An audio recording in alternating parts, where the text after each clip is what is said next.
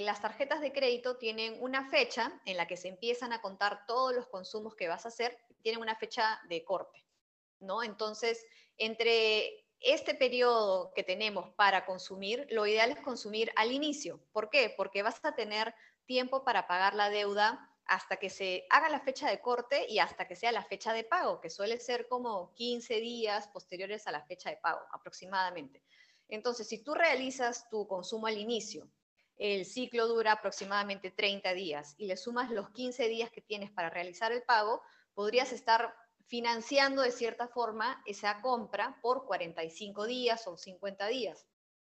Entonces, ese es un buen momento y vas a pagar 40, 45 días después sin pagar intereses, haciendo el pago normal que te toca hacer eh, al banco eh, y beneficiándote tú de no tener que disponer de, de ese dinero en el momento.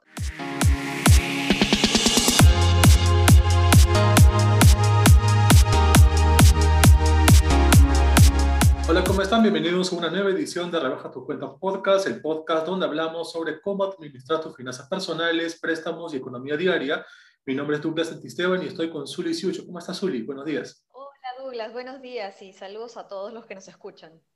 Hoy vamos a tocar un tema que durante la semana anterior en nuestras redes sociales, en Facebook y en Instagram sobre todo, tuvo mucho interés, que es acerca del uso de la tarjeta de crédito y el manejo de los intereses sobre estas. Eh, es un tema muy importante porque el tener dinero plástico nos soluciona la vida, ¿no? Es mucho más seguro, nos permite transportar dinero de manera, eh, de manera segura, sin tener eh, el, metal, sin tener los billetes a todas partes, y nos ayuda también a llevar a cabo compras de productos y servicios personales o familiares. Sin embargo, si no hay un orden, un sinceramiento en la capacidad de gasto y falta de compromiso en el pago, la tarjeta se puede volver una mochila muy pesada. Entonces, solo vamos por lo esencial. Mucha gente piensa que tener una tarjeta de crédito es endeudarse de manera automática, por siempre. Pero ¿realmente es así? ¿Es realmente bueno tener una tarjeta de crédito? Eh, es una buena pregunta. En realidad la puedes usar, sí, para endeudar, endeudarte, porque es una herramienta de financiamiento, pero también eh, muchas personas no lo usan necesariamente para endeudarse, sino para obtener beneficios que te pueden dar las tarjetas. Entonces, al final va a depender del propósito de cada uno. No es, no es malo, es una herramienta. Simplemente va a depender de qué uso le des, si es que le haces un uso responsable o no a esta herramienta eh, y como cualquier herramienta financiera va a depender de tu capacidad de gestionarla y de utilizarla para tu beneficio y que al final no te quedes con una deuda enorme para mucho tiempo. Y claro, como mencionaba también al inicio, eh, es eh, vital tener conciencia de la obligación de pago ¿no? y los montos que, implican el, solventar, el tener una tarjeta de crédito. Ahora, ¿qué es lo más importante al momento de aceptar un producto en este caso una tarjeta de crédito de un banco, una entidad financiera, la línea de crédito que ofrecen en total o los intereses que, conlleva tener una tarjeta? Eh, creo que podríamos empezar por ver qué es lo que quiere la persona, ¿no? Si lo que va a necesitar es un préstamo, una forma de financiar alguna compra que va a hacer, definitivamente lo principal va a ser la tasa de interés, porque las tarjetas de crédito se reconocen por tener tasas de interés mucho más altas que otros tipos de préstamos personales, ya sea préstamos con garantía o préstamos este, sin garantía, pero las tarjetas de crédito pueden llegar a tener tasas de hasta 150 o 180%. Entonces, si tu objetivo es financiar una compra, tal vez la tarjeta de crédito no es la mejor opción. Y si va a ser para un caso de emergencia, elige la tarjeta de crédito que te va a cobrar la menor tasa de interés. Entonces, eh, eso por un lado, pero si tu objetivo de repente no va a ser financiar compras, sino obtener beneficios por el uso y por las compras que tú vienes haciendo, puedes evaluar otras características como eh, las opciones de acumular puntos, acumular millas o obtener descuentos, ¿no? Entonces va a depender de qué es lo que necesitas eh, en este momento. Y considerar que el cálculo de los intereses en una tarjeta de crédito eh, implica tener en cuenta la tasa anual, como hemos mencionado, y también la fecha de corte, que lo vamos a mencionar en un momento más. Eh, y el interés mensual se aplica sobre el saldo promedio, lo cual puede resultar un poco asfixiante de repente considerando eh, que se debe cancelar los intereses y la parte del capital. Y en verdad en el Perú este año, a inicio de este año, la cifra de tasas de interés, en verdad como tú has mencionado, van hasta casi 190%. Pero también hay otras opciones eh, más económicas que van inclusive desde el 15, eh, el 15% anual. Y es también importante tener esa data en cuenta. Ahora, tú has mencionado que de repente para todo tipo de compras no se debe usar inmediatamente una tarjeta de crédito o como primera opción.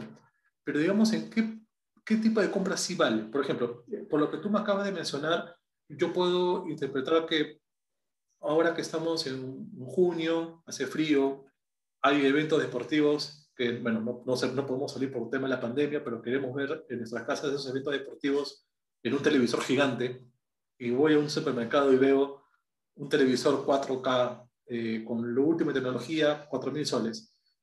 ¿Es conveniente hacer ese pago con tarjeta de crédito o mejor una tarjeta de débito o con mis ahorros que ya tengo en físico, en, en billete, digamos? Bueno, primero tal vez empezar por ver si realmente es una necesidad, algo que tal vez de verdad necesitas gastar ese dinero hoy en día en pandemia, en una situación tal vez que no, no se tiene mucha certeza. Y si es que sí has juntado el dinero y de verdad lo puedes pagar, eh, tal vez podrías ver qué beneficios te da comprar con tarjeta. Algunas veces los establecimientos brindan promociones junto con las tarjetas eh, de pago en cuotas sin intereses.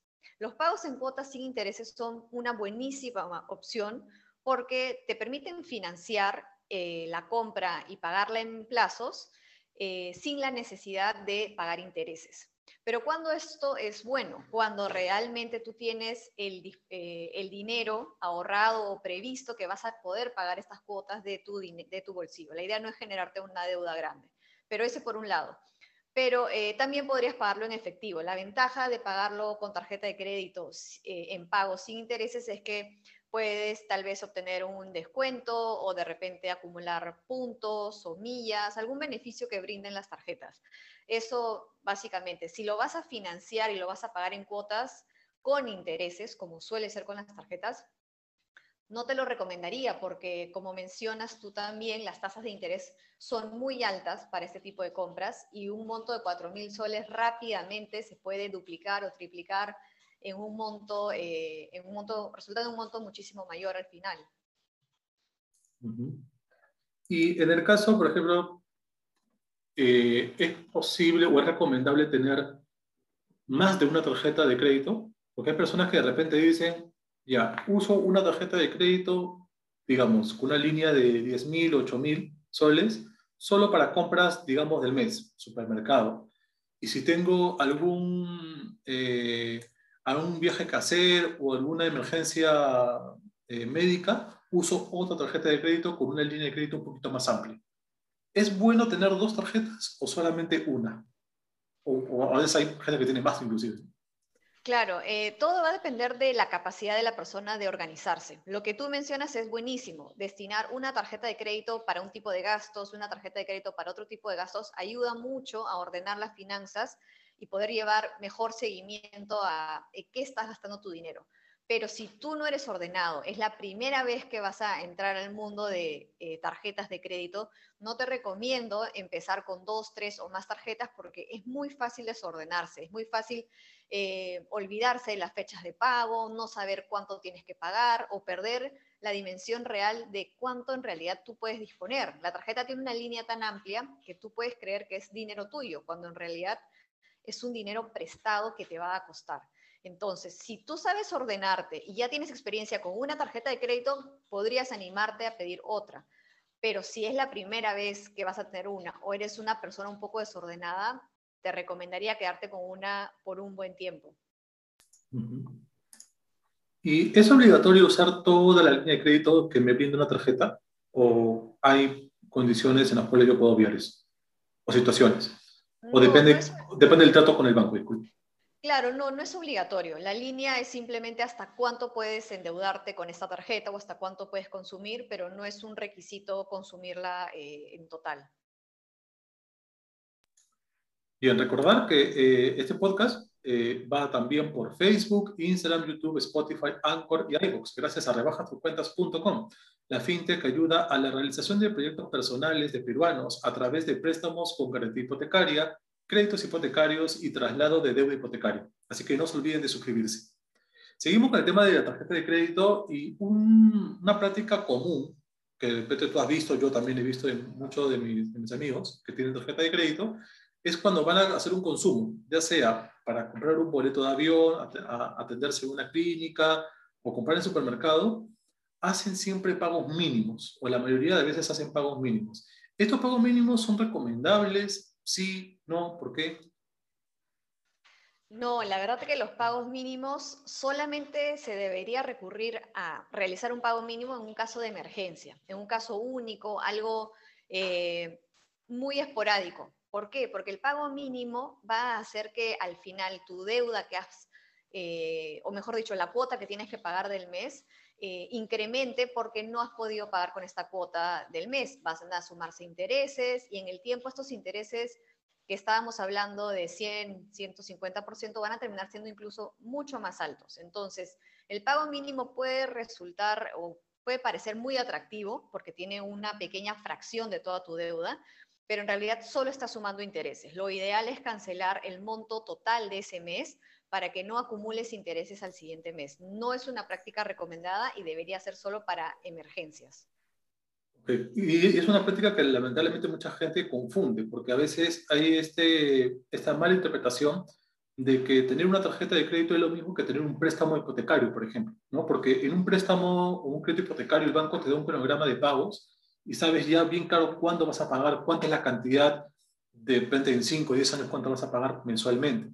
Sin embargo, con una tarjeta cada mes este consumo puede cambiar debido a que depende de las compras que hayas realizado este mes, compras menos, compras más, eh, has tenido una emergencia, decides irte de vacaciones, entonces eh, la forma que estás pagando también va a variar. Entonces es importante, como tú mencionas, ser completamente organizados al momento de hacer uso de una tarjeta de crédito para no terminar con un dolor de cabeza y, una, una, deuda más grande de la, pensada. Ahora, ¿cuál es el mejor momento para comprar con una tarjeta de crédito? ¿Existe un momento, digamos, en el año o durante un mes eh, para hacer una compra con tarjeta de crédito o eso es también muy relativo, depende también de las condiciones con las que uno termina eh, aceptando el banco. Eh, un momento ideal sería cuando inicia el ciclo de facturación. Entonces, ¿a qué me refiero con esto? Que las tarjetas de crédito tienen una fecha en la que se empiezan a contar todos los consumos que vas a hacer, tienen una fecha de corte, ¿no? Entonces, entre este periodo que tenemos para consumir, lo ideal es consumir al inicio. ¿Por qué? Porque vas a tener tiempo para pagar la deuda hasta que se haga la fecha de corte y hasta que sea la fecha de pago, que suele ser como 15 días posteriores a la fecha de pago aproximadamente.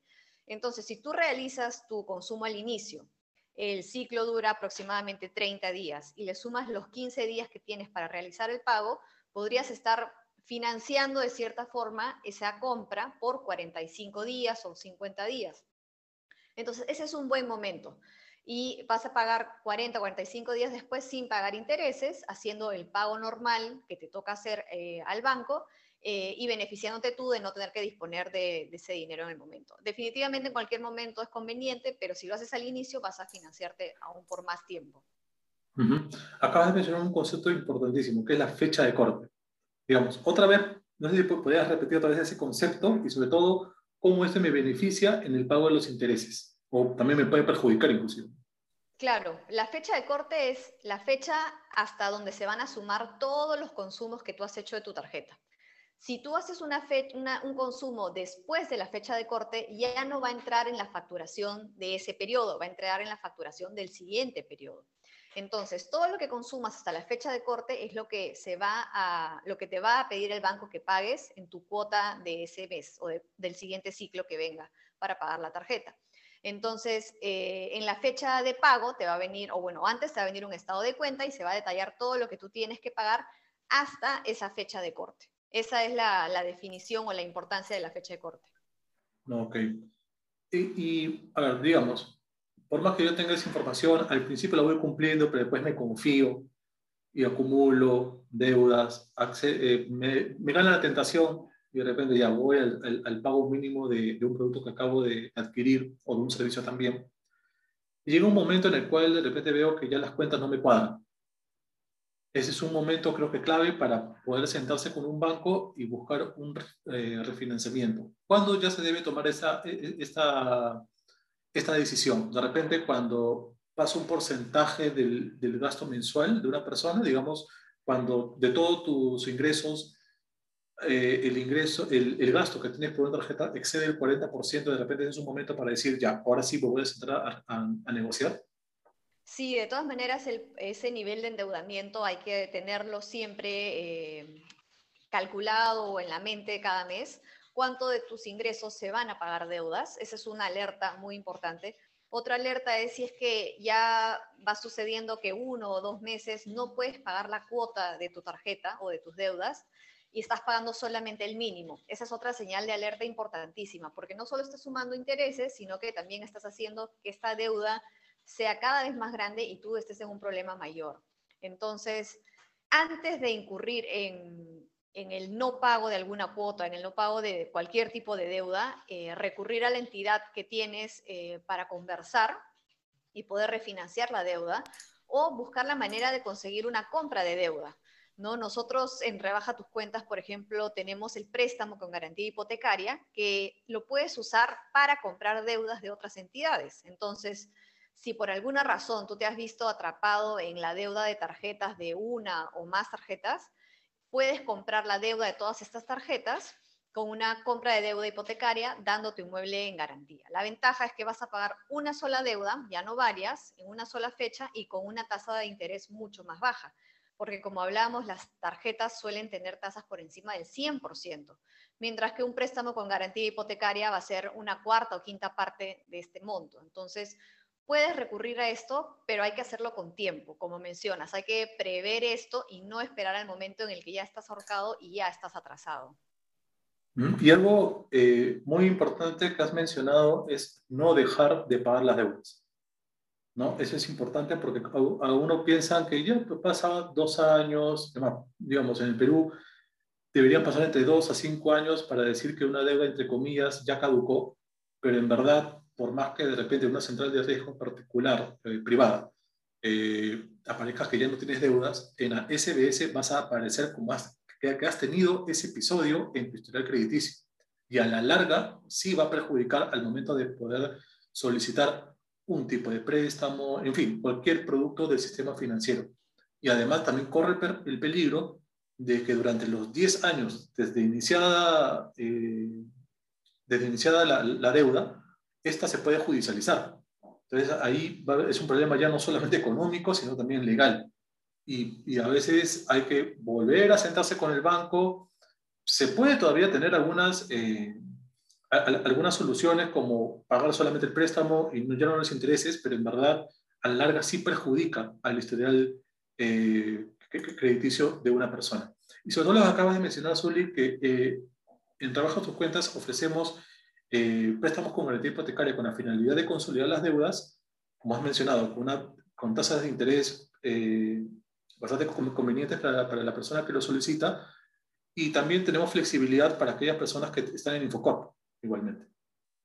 Exacto, exacto. Solo para recapitular, eso es importante no eh, dejar de pagar nunca las deudas para el sistema bancario, a pesar de que en las eh, centrales de riesgo como Infocorp eh, no figure la deuda, los bancos no olvidan las deudas. Entonces, tú al momento de solicitar un crédito, ten por seguro que el banco sí está guardando la información de mucho más tiempo. Entonces, eso por un lado. Y por el lado de solicitar un préstamo con rebaja tus cuentas, estando reportado en Infocorp, eh, sí tenemos mucha más flexibilidad que los bancos y varias entidades financieras eh, porque se está tratando de un préstamo en el que tú estás dejando como garantía un inmueble. Nosotros no solamente vamos a ver tu historial crediticio, también vamos a ver tu nivel de ingresos, su tipo de ingresos, también tu, tu actitud hacia el pago, ¿no? Si vemos que eres una persona que definitivamente se ha olvidado de por completo, de plano de sus deudas, no es un buen indicador. Entonces vamos a evaluarte eh, y tenemos la posibilidad de poder brindarte un préstamo si es que al final la evaluación resulta positiva. No es determinante que estés mal reportado en Infocorp. Perfecto. Entonces, como, digamos, a manera de conclusión o recapitulación de todo lo que hemos hablado en este podcast, podemos llegar a cinco conclusiones. ¿no? La primera, que siempre hay que pagar a tiempo.